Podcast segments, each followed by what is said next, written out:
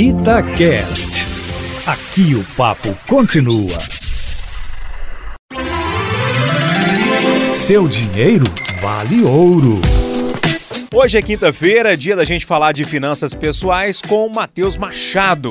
Matheus, Vamos lá, a Amélia do Vila Clores, aqui em Belo Horizonte, ela pede dicas para nunca faltar dinheiro na conta dela. Mas que pergunta difícil, hein? Bom dia para você.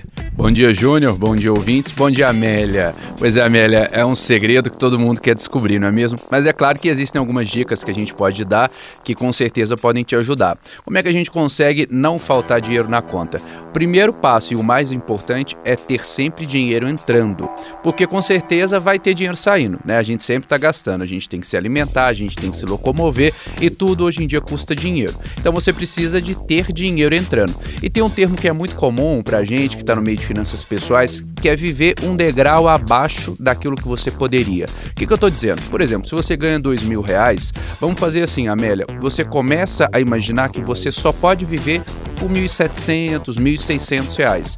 Então caiu o salário na sua conta, já pega aqueles 300, aqueles 400, transfere para uma poupança, ou quem sabe até uma conta de investimento, se você já tiver, e pensa, bom, o meu salário é 1.600.